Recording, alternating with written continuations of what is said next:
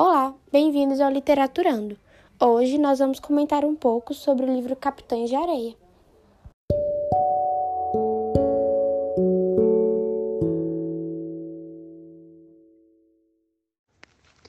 Agora eu vou falar um pouco do autor do romance Capitães da Areia, Jorge Leal Amado de Faria, mais conhecido como Jorge Amado.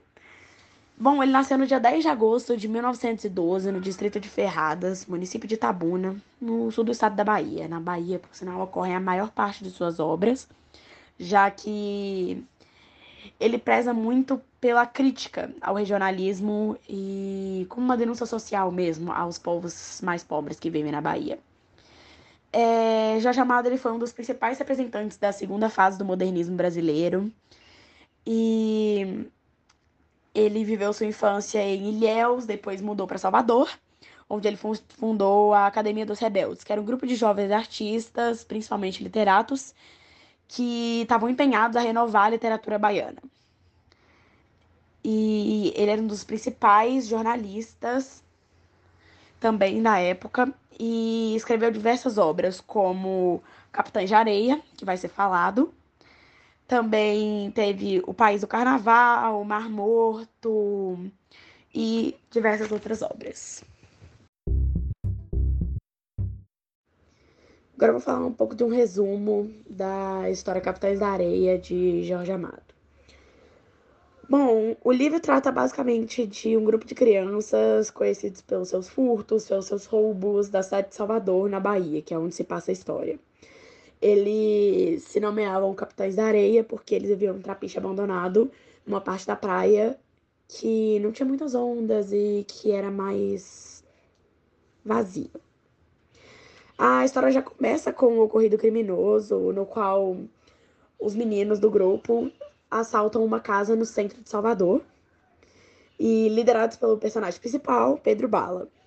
Eles furtam vários artigos de luxo de uma sala de jantar nessa mesma casa. É, na primeira parte do livro tem a apresentação dos principais personagens, que é Pedro Bala, o líder do grupo, o intelectual, que é o professor, que é o único dos capitães que sabia ler. Tem também o fissurado em religião, o Pirulito, além de um conhecido pela sua força, o João Grande, o, um que teve um passado extremamente sofrido e devido a uma deficiência que ele tinha, ele era chamado de sem pernas também. Tinha também o gato, que era conhecido por ser o garanhão entre os capitães. Na primeira parte, eles planejam diversos roubos, tem a apresentação de vários outros personagens, como a Dalva, que era mulher por quem o gato tinha uma certa queda. Além de. Além do querido de Deus, que ensinava capoeira para os meninos. E várias outras cenas, como a cena do carrossel, em que mostra uma grande crítica social e é bastante conhecida na literatura brasileira, uma das maiores cenas da literatura brasileira, na verdade, em que os meninos, mesmo após. Mesmo após o livro mostrar como eles viviam uma vida típica de um adulto, em que eles faziam sexo, bebiam, fumavam, roubavam. Eles mesmo assim estão nessa cena brincando em um carrossel onde alguns dos capitães trabalhavam, mostrando muitos pontos sobre a crueldade humana, sobre a desigualdade. Tem também uma epidemia de varíola mostrando a desigualdade social, em que os brancos da elite, eles tinham a vacina, então eles não pegavam a varíola, mas os negros e os pobres, sim, mostrando basicamente disso. Também tem o estupro de uma menina pelo Pedro Bala e o roubo de algumas imagens religiosas por causa do pirulito e diversas outras questões. A história vai se desencadeando com mais apresentações de personagens, mais apresentação da vida deles e começa a segunda parte. Na segunda parte surge mais um capitão, que era a Dora. A Dora foi a primeira capitã mulher do grupo e ela era vista como um, uma figura materna, uma figura de amizade, para a maior parte dos capitães, menos principalmente para o Pedro Bala e para o professor, que se apaixonaram por ela. É... Só que, mesmo que o professor seja inteligente, culto, mesmo assim ela se apaixonou pelo Pedro Bala. É... Vão se desencadeando outras brigas e brigas, como a briga com uma gangue rival do Ezequiel, que era um ex-capitão. É... E mais apresentação sobre a vida dos personagens, como o fato de o professor fazer alguns grafites numa praça e receber oportunidade para receber oportunidade para expandir a arte que ele fazia, mesmo que a princípio ele nem cogite, mas aconteceu. E aí começa a ter os principais conflitos, que foi o fato de que o Pedro Bala foi levado para um, um reformatório, que é falado no início do livro, em que os meninos que vão para lá são extremamente maltratados, apanham, são tratados como verdadeiros criminosos. E além do Pedro Bala ir para esse reformatório, a Dora também vai pro orfanato.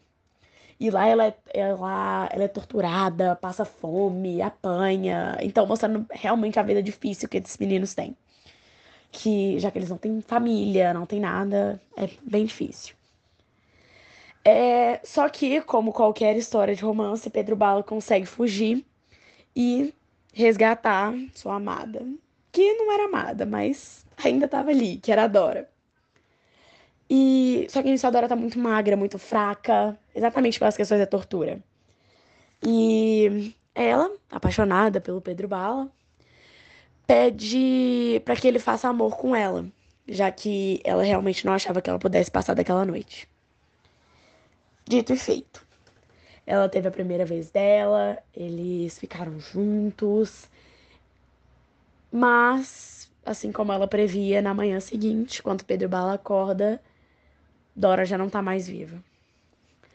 Pedro Bala tá, ficou muito abalado, extremamente abalado e tentou se suicidar, se jogando no mar. Só que o querido de Deus, que era quem ensinava capoeira para eles, resgatou ele e ele ficou muito, muito, muito mal, mas sobreviveu. A história também vai se desencadeando com outros acontecimentos de menor relevância para o assunto principal. Mas aí a gente chega na terceira parte. Na terceira parte já é basicamente o desfecho em que, infelizmente, a gente tem o suicídio dos sem pernas, porque ele era um menino muito sofrido, que já tinha sido preso, foi abandonado, teve a morte dos pais, e ele estava fugindo da polícia quando ele falou: não, não quero voltar para cadeia, e resolveu que o suicídio seria uma melhor opção. Só que, como toda história, tinha que ter pelo menos um final feliz. E o professor ele se tornou pintor no Rio de Janeiro, ele aceitou a oportunidade do que foi dada a ele na segunda parte do livro e se tornou pintor no Rio de Janeiro. O gato se tornou cafetão, além do pirulito ter se tornado frater e ter feito uma grande exposição da religião para todas as pessoas. João Grande se tornou marinheiro e o Pedro Bala como um ótimo líder, que ele sempre foi. Ele saiu da Bahia, saiu de Salvador, saiu dos Capitães de Areia e foi ser um importante líder sindical de, de um grupo de meninos em outra cidade que também sofriam das mesmas coisas que ele sofria. A história é basicamente essa, é um livro que compensa muito de se ler, mas um resumo básico é esse. Agora eu vou falar do estilo de época do livro Capitães de Areia. Tendo em foco narrativo em terceira pessoa, tanto no livro Capitães de Areia quanto em Vidas Secas, de Graciliano Ramos, eles fazem parte da segunda fase do modernismo no Brasil, considerando o período literário que ficou marcado pelo engajamento social e político por conta dos autores da época. Nessa fase, o foco era maior na prosa de ficção e romances urbanos e regionalista. Preocupado com os problemas sociais, a prosa dessa fase se aproximou da linguagem coloquial e regional. Dessa forma, ela mostrou a realidade de vários locais do país, tanto no campo quanto na cidade.